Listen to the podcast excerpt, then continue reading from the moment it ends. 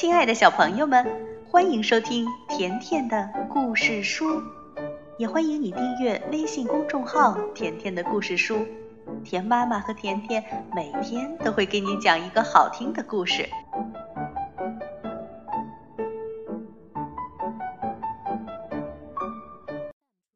西顿动物记科普绘本由长江少儿出版社出版。小朋友，你们好，我是甜妈咪。今天，甜妈咪接着来讲《西顿动物记》。活泼的松鼠齐尾巴。第一章：童年时光。茂密的森林里，静悄悄的，一只灰色的松鼠正着急地向树洞跑去。孩子们，我们遇到大麻烦了，得赶快搬家。灰松鼠跑进洞，气喘吁吁地说：“可是妈妈、爸爸还没回来呢。”一只稍大的小松鼠说：“松鼠妈妈温柔地说，爸爸就在新家等我们呀。”其实，他心里明白，松鼠爸爸。再也回不来了。他这么久都没有出现，大概早就被猎人打死了。松鼠妈妈叼起一只小松鼠就往洞外跑，却不料一根木棍迎面袭来，打在了松鼠妈妈的头上。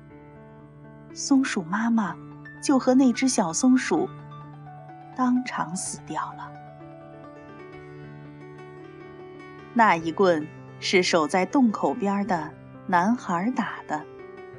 他在森林里看见了松鼠妈妈，就一路跟了过来，袭击了松鼠母子。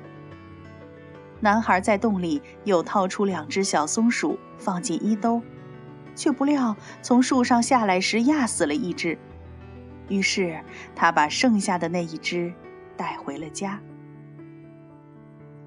但是他不知道该怎么喂养小松鼠，索性把它丢给了家里的母猫。这只母猫刚生了一窝小猫，母猫嗅了嗅小松鼠，将它叼到了肚子底下，小松鼠就和小猫咪一起幸福地吃着猫奶。日子一天天过去了，人们也渐渐发现，小松鼠的尾巴非常的蓬松。尖儿上还有一撮泛着荧光的毛，整体看上去就像一面旗帜，于是大家就叫它“旗尾巴”。尾巴的作用，牛的尾巴，牛在奔跑时尾巴竖起，起着平衡身体的作用；而在站立不动时，牛尾巴甩来甩去，驱赶身边的蚊蝇。响尾蛇的尾巴。响尾蛇摇动自己的尾巴时，会发出嘎啦嘎啦的声音。它利用这种声音引诱猎物，或者呢，用来威吓敌人。松鼠的尾巴。松鼠的尾巴能当降落伞，在树上跳来跳去时掌握平衡。还能当一床非常温暖的被子。第二章，重返森林。秋天的一个夜里，农夫家里不知道为什么突然起火了，浓烟滚滚，木头也跟着噼里啪啦的响着。哦，我的天哪，这是怎么回事？谁能告诉我？齐尾巴害怕极了，它跟着院子里的人和动物一起往外跑。大火将农夫家烧得干干净净，连带着一起烧死的还有这家的主人以及那只母猫。齐尾巴看着那堆灰烬，伤感地叹了口气。为了生存，齐尾巴离开农夫家，来到了森林。也慢慢淡忘了在农夫家生活的日子。现在的他已经深深喜欢上了森林里的生活。虽然齐尾巴来森林不久，但这个小家伙却给自己修建了好几个家，细细数来，已经有五个了。齐尾巴每次吃饱喝足后，都会从这个窝溜达到那个窝，巡视一番。松鼠呢，喜欢在茂密的树枝上筑窝，一般是寻找到一个隐蔽的树洞。然后叼取一些柔软的材料堆放在洞里。第三章，黄鼠狼来了。一天，森林里下雪了，大雪整整持续了两天。齐尾巴窝在洞里，舒舒服服地睡着觉。在冬天里，松鼠们需要长时间的睡眠，才能保持充足的体力。几天后，饥肠辘辘的齐尾巴爬出洞，寻找埋藏的树籽。突然，他觉得有一双眼睛在盯着自己。他抬头一看，不禁倒吸了一口凉气。那是一双通红通红的眼睛。对方是一只黄鼠狼，虽然个子矮小，却极为凶狠。齐尾巴赶紧扔下扒了一半的坑穴，飞快地爬上了树。可是黄鼠狼也追了上来。见鬼！这家伙居然跟了上来！齐尾巴很不高兴地在心里说着，敏捷地跳到了另一棵树上。而黄鼠狼呢，依然穷追不舍。哼，你喜欢跟是吧？齐尾巴想到了一个摆脱追踪的好主意，他跳到了一根快要折断的树枝上，然后借着树枝的力量，把自己迅速荡回到另一棵树上。黄鼠狼看着快要断裂的树枝，几次都想往上跳，但始终呢也不敢拿自己的生命开玩笑。突然，黄鼠狼从树上跳了下来，径直向齐尾巴所在的那棵树跑了过来，并迅速向上爬。哼，小看我！齐尾巴早就瞅见了黄鼠狼，于是他纵身一跃，跳到一棵更远的树上。黄鼠狼呢，就在后面一直追呀追呀。也不知道兜兜转转了多少回。随着时间的一点点流逝，黄鼠狼也越来越没有耐心了。它刚爬上一棵树，就急不可耐地向齐尾巴扑了过去。黄鼠狼学名叫黄鼬，它们的身体里具有臭腺，可以排出臭气。在遇到威胁时，能起到麻痹敌人的作用。等不及了吧？齐尾巴一动不动地等着黄鼠狼向自己扑来。等到黄鼠狼快要靠近自己时，齐尾巴猛地跳开，跳到一棵很远的大树上。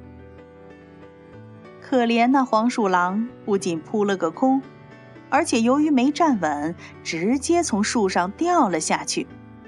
结果呀，落在硬硬的原木墩上，而不是落在软软的雪堆上。现在的他不但不能追上齐尾巴，而且在以后的几天里，他都没有力气去追逐别的动物了。而齐尾巴呢，他蹦蹦跳跳，接着去找。埋藏的树籽了。第四章，并肩战斗。转眼二月快结束了，在这段美妙的日子里，齐尾巴认识了一只美丽的松鼠——银松鼠。他们一起创建了一个舒适的窝，过着幸福的日子。可是，银松鼠最近不知道怎么了，它总是疏远齐尾巴。齐尾巴很想不通，它一次次跑回它和银松鼠的家，但是银松鼠坚决不让齐尾巴进去。第四天，齐尾巴又来了。正当他准备溜进洞时，看见了洞里的那几个小家伙。我当爸爸了！我当爸爸了！七尾巴别提有多高兴，一路兴奋地喊叫着。每年的一二月间，雌雄松鼠开始谈情说爱。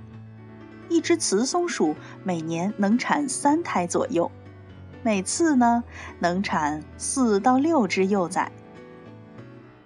刚刚出生的小松鼠体型很小，看不见东西。生下将近三十天之后才能睁开眼睛，到一个半月时，小松鼠才愿意到室外活动。非常炎热的一天，银松鼠趴在一片阴凉的树枝间睡觉，他的小女儿老三就睡在他不远处。老三醒来，站起身，跑到附近的池塘喝点水。救命啊！救命啊！银松鼠突然听见了老三的叫喊声。原来，一条大黑蛇突然出现，咬住了老三的脖子，并紧紧地将老三卷了起来。放开它！银松鼠拼命地向这边奔来，一下子跳到黑蛇的身上，用尖利的牙齿使劲地咬住黑蛇。被咬疼的黑蛇松开了老三，可马上向银松鼠咬去。起尾巴，起尾巴！被缠住的银松鼠立刻发出了求救声。随着黑蛇越来越用力，它很快就叫不出声了。正在午休的齐尾巴隐约听到了呼救声，马上睁开眼睛，朝着声音的方向跑了过去。很快，齐尾巴就看见了危在旦夕的银松鼠。只见它猛地向黑蛇扑去，用尽全身的力气，狠狠地咬在黑蛇的身上。他们一家三口并肩作战，终于把凶狠的黑蛇赶跑了。第五章，收藏的季节。很快就到十月份了。又到了收藏树籽的时候，齐尾巴一家整整一个星期都在忙着埋藏树籽。等到秋天结束时，他们一家已经埋藏了一万多颗树籽。